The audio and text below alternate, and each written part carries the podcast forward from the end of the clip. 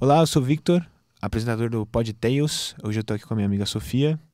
Oi, gente, eu sou co-apresentadora do Pod Tales e hoje eu e o Victor vamos contar a história do ceifador de Iranduba. A história começa com o Heitor. O Heitor ele é um, um homem já de uns 40 anos, ele é viúvo, ele perdeu a esposa. É, o Heitor ele é um escritor de histórias de terror. É, ele gostava muito do livro Frankenstein quando ele era mais novo e aí ele começou a levar como hobby escrever histórias. Com o tempo ele passou a escrever é, essas histórias como profissão. Ele ficou renomado, começou a ganhar o dinheiro e ele precisava de uma nova, uma nova ideia, um novo lugar para ir, e ele acabou encontrando o caso do ceifador é, de Iranduba. Ele se mudou para essa cidade no interior do Amazonas e ele acabou levando o filho dele, porque o filho dele morava junto com ele, não teve jeito, que é o Samuel. O Samuel é um menino mais novo, ele gosta de videogame, ele gosta de internet, ele tem lá para seus 14 anos, 16 anos. É, e nessa ele ficou meio chateado de ter que se mudar, porque os amigos dele estavam morando tudo na cidade que ele veio, que era São Paulo, tudo certinho e teve que se mudar, perder as amizades, perder o contato com a internet, porque é uma cidade muito mais interior, e ele não gostou muito da ideia. É, assim que ele chegou em Iranduba, ele já chegou frustrado, né, por conta das amizades. E quando ele chegou lá, ele viu que não tinha nada para fazer, não tinha uma praça, não tinha lugar nenhum. E ele ficava sempre em casa, né? Ele já era uma pessoa tímida, então, assim, na escola, muitas pessoas já não falavam com ele. Ele também não fazia muita questão de falar com ninguém. Até que um dia ele estava com muito tédio e falou assim: Ah, vou andar de bike. Daí ele resolveu andar de bike, como era uma cidade pequena, ele dava uma volta de bike em pouquíssimo tempo. E aí, quando ele estava andando de bike, ele chegou no centro e ele viu que tinha uma lanchonete aberta.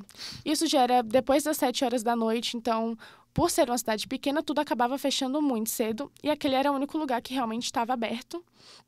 E aí ele vê um grupo lá de adolescentes conversando entre si e ele fica mais na dele, ele não resolve se intrometer no assunto, ele só fica assim de canto, só fica olhando. Até que o menino vai conversar com ele, vai falar: E aí, como você tá? Ele se apresenta como Enzo, é, o Samuel se apresenta, eles trocam uma ideia, né? Eles são jovens, começam a conversar, o Enzo fala como funciona a cidade, o Samuel fala de onde ele veio. E eventualmente o Enzo ele fala que o Samuel aparentemente estava morando na casa do assassino, do ceifador de Iranduba. Ele começa a contar sobre a história do assassino para Samuel, que o Samuel tá, então não sabia, né? O pai não contou para ele. E do nada o Samuel ele acorda na cama dele, na casa dele. Ele estava com a roupa meio suja, meio amarrotada e tal, mas ele estava na casa dele. Tava lá. Ele não entendeu muito bem o que tinha acontecido. Ele levantou, desceu para conversar com o pai dele. Ele falou, pô, pai, ontem eu saí de noite, conversei com, com uma rapaziada, fiz umas amizades e tal. É... E aí o pai dele começa a falar algumas descobertas que ele teve. O pai dele ele fala que ele encontrou uns casos sobre uns meninos é, que tinham desaparecido, para ele tomar um certo cuidado é, em sair de noite, em específico, certo? Isso. E aí o pai dele ele fica bastante preocupado, né? Porque o pai dele achava que por ser uma cidade pequena não era perigoso. Só que. E realmente, assim, gente, não era perigoso, era uma cidade muito pacata. Aí o, o pai dele descobre que as crianças desapareceram e ele fala: Filho, toma cuidado, evita sair à noite, evita sair sozinho. Só que o Samuel ele fica tipo: Ah, besteira, faz tanto tempo que não vai acontecer de novo, não vai acontecer é, comigo. Samuel ele não dá bola, mas aqueles negócios que o Enzo tinha falado para ele ficou um pouco na cabeça. Ele acaba indo pesquisar sobre mais esses casos e ver se realmente ele morava na casa do ceifador e coisa do tipo.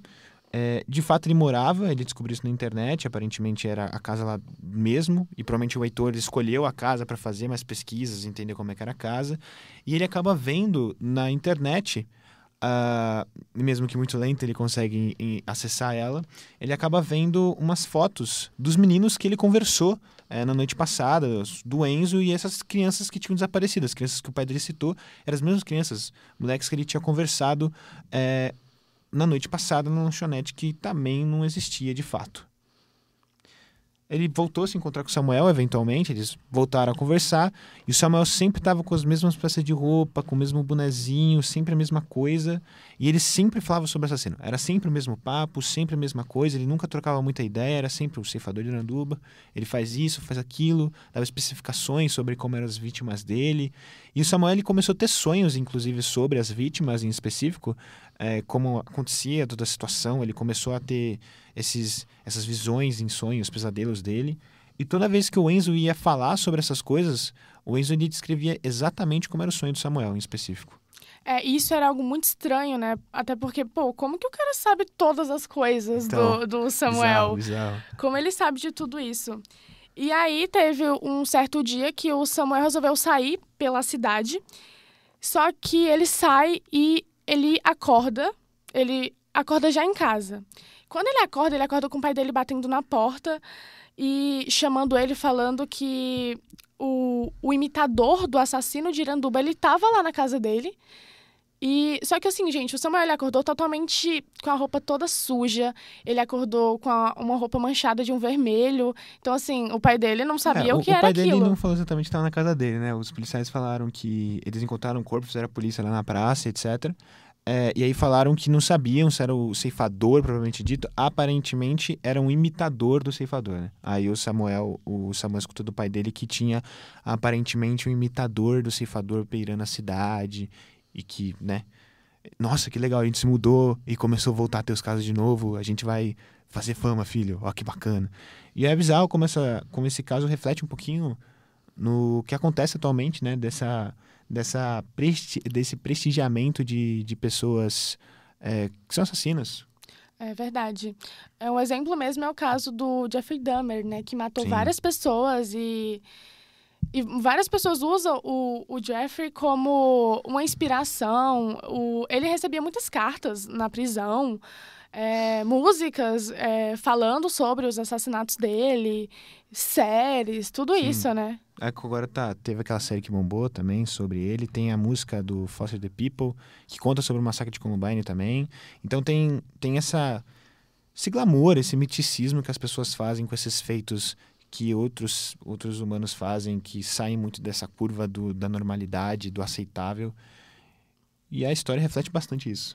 É, é tanto que, que essa história você pode ver, né, que sempre que tem algum caso muito grande de assassinatos, de pessoas desaparecidas, começa a acontecer algo com frequência. Tanto em casos de assassinatos como em casos de outros crimes mesmo, né? Você pode ver, por exemplo, o caso do, dos massacres que estavam acontecendo nas escolas, que daí começou a ter várias ameaças e ameaças e ameaças de todo mundo querendo ali meio que imitar uns aos outros, né? Sim, sim, exatamente. Mas enfim, esse foi o episódio. Se você gostou, segue a gente nas nossas redes sociais. O Instagram podtails com dois S no final e o Twitter podtails underline OFC de oficial. No nosso Instagram tem algumas coisas a mais sobre o caso. No Twitter tem mais outras histórias. Se você quiser confirmar, confirmar não conferir.